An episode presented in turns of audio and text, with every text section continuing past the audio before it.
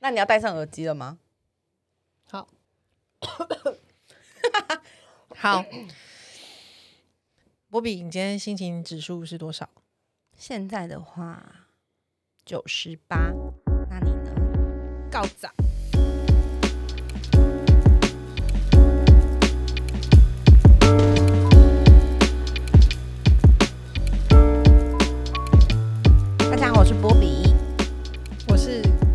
莎莉。我们是沙发费。我想要跟大家分享一下，就是对我来说生活中很放松的一个事情。这样子，其实，嗯、虽然我跟 Charlie 都住在台北，然后我们有一个很好的朋友，就是我们三个人是共同好友。那我们的朋友他是住在林口，所以其实我们都是嗯住在北部的人，台北地区的人这样。然后，但是呢，我们三个从几年前开始就会有从你的生日开始，啊，对，从有一年我的生日，然后我就跟他们说，想要一起出去玩，然后一起出去住，但嗯是呢，又不想要去很不方便的地方，嗯，因为如果要去外县市玩，你就要坐车去啊，那我们三个又不会开车。那我们就要三个，就是可能搭什么交通运输去，然后又要干嘛又要干嘛，要规划，好累哦。嗯，可不可以？我们可能就是去住台北的一个饭店，然后我们就待在饭店里面，可能叫外送啊，或者是干嘛的，我们就在饭店里面耍废这样子。对，所以我们那一年就订了国宾饭店吗，不是，是金华，金华跟国宾，金华吗金华，国宾吧，金华金华啦，有伯利厅那个金华。金华金华饭店，对，然后我们就住了一晚。从此之后，嗯，就觉得这个好像是一个很舒服的一个旅程，而且我们三个人通常的。形态都是哦，约三点，可能是三点饭店 check in，或者是 Airbnb check in。三点进去之后呢，然后就一直到隔天退房，可能十二点，然后十二点就大家散，就是，没有要继续吃饭或干嘛，没有，就是从隔天确就是确认退房就是结束，大家就是各自回家，可能有人要干嘛、啊，去做一些别的事或跟别人有约去约。会啊，去休息，去加班，对对对对对，哎、对，这嗯三个我们都会。对对对对，然后从那之后，可能每过几个月，我们三个就会找一天去聚一聚。朋友听到之后，其他朋友啊或同事听到都会很疑惑。可是其实我们只是很简单的觉得啊，朋友一起出来玩、出来相处，我们可以很轻松，不需要就是想那么多，或是像我家没有浴缸，嗯，然后每次我们都会尽量想要订就是有有浴缸的饭店。对，没错，然后就可以去休息，这样，所以这是我觉得我的生活中很放松的、很重要的一个环节。所以每过几个月，或是每过一阵子，我就说，哎、要不要出来住一晚？就我们三个有需要都会提出来，而且因为其实我们是三人组合，所以我们喜欢的东西不同。其实在，呃过程里面就会变成，有时候是他们两个可能在聊一些股票啊，或者是理嗯财东西，就是我会完全的非 out 做自己的事情。对，然后我有时候可能就会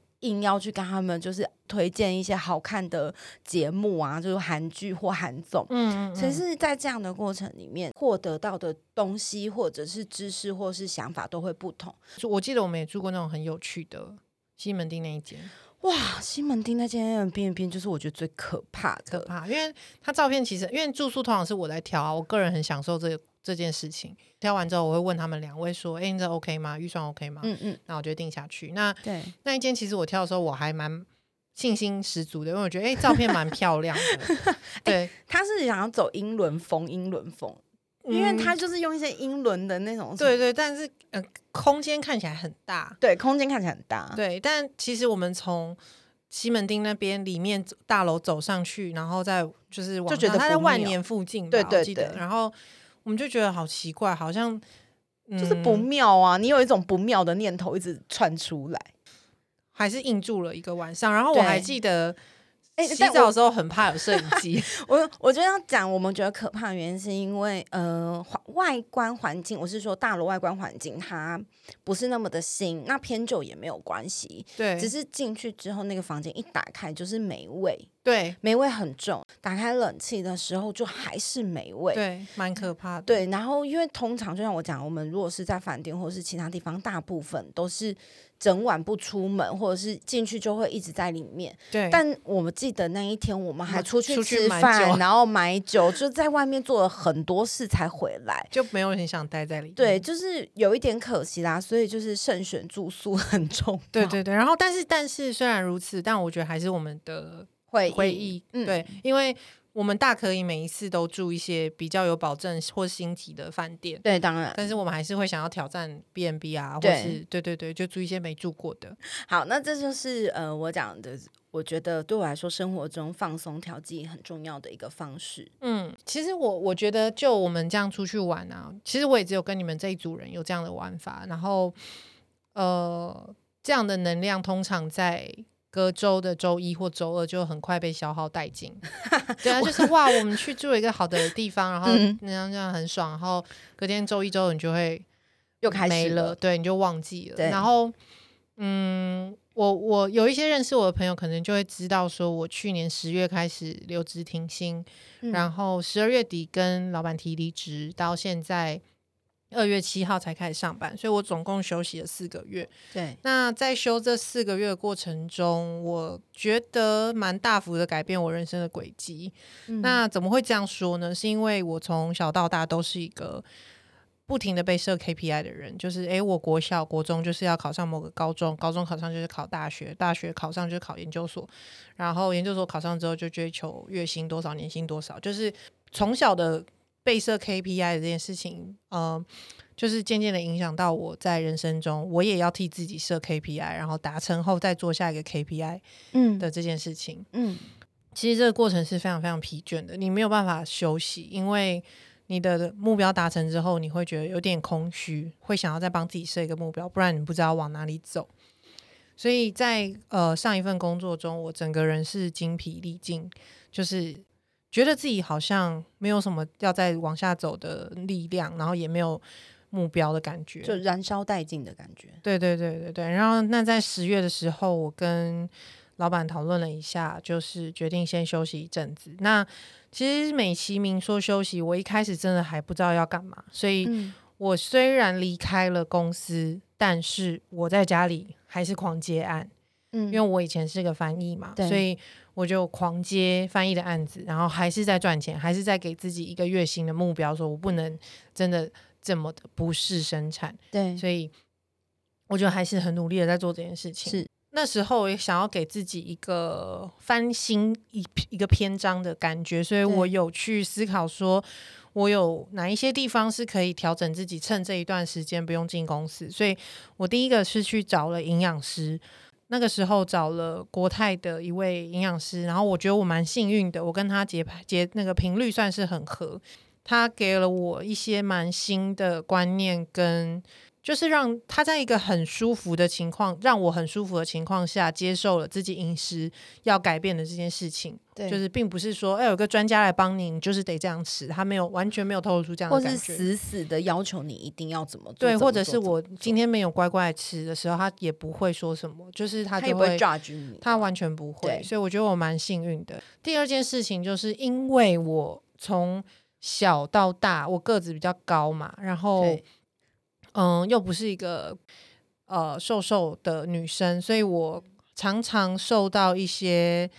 其他人的呃用这件事情来做文章。那嗯其实我相信很多人从小到大一定都有这样的经验，可能很多人甚至都已经习惯了吧。我想要跟大家讲说，不要习惯这件事情，永远都不要习惯这件事情，因为它是嗯不对的。那嗯我在除了找营养师是为了这件事情跟我自己本身的健康之外，我还嗯有去找了。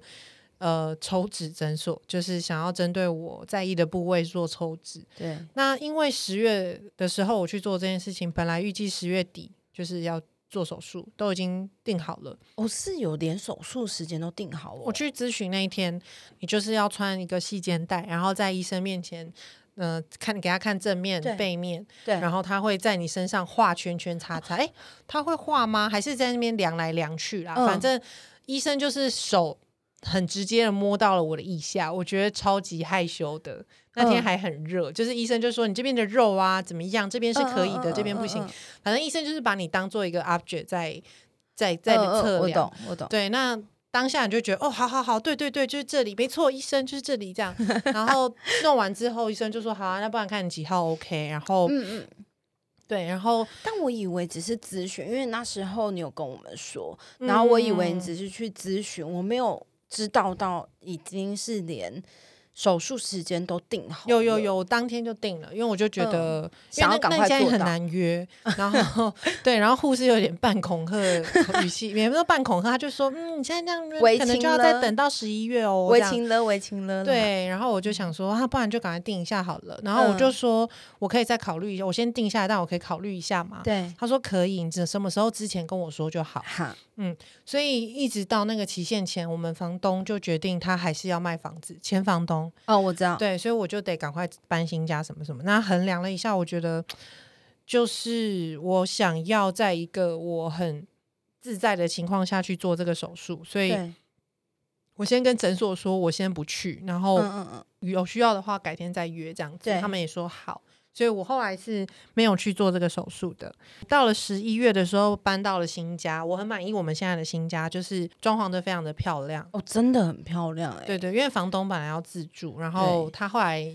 反正因为一些事情，他决定要出租。那我们很幸运的租到这一间全新装潢完的房子，嗯然后我整个人的状态是很好很好的，因为看营养师也有一个多月了。住进来之后呢，就开始真的认真的学会。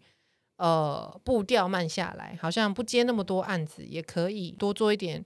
运动也可以，不做也可以，然后看点书，躺在床上什么什么的。因为我有一个很好、很好、很好的处女座的朋友，嗯他在二零二零年的时候毅然决然就是直接休了一年的 gap year 的假期，然后他已经定好说，我就是要休这一年，我也没有要找工作。那对我来说也是一个蛮惊讶的事情，他从来没有在职场上这么的。我要挂号不拼过，就是他从来没有这样子过。嗯那我那个时候就是有问他说，所以你这一年要做什么，在干嘛？我有定期关心他的状况。那他本身因为他是处女座，嗯、人家都说处女座的舒适圈就是天堂路，就是他们就是会逼死自己。对，对，处女座对对自己要求很高，然后我很爱处女座，但他从休息开始就是学各种语言啊，日文学好，西班牙学好，他去学滑板，然后他去哦各种各种的，然后开始去什么交换，去那种外岛交换住宿什么，认识朋友。对对对，他就是别的小管家这样，对，对对，他不肯休息，不肯再加费。嗯嗯，那嗯当我当他知道我要做这个计划、休息计划的时候，虽然时间没有他长，他有问我说：“你打算做什么？”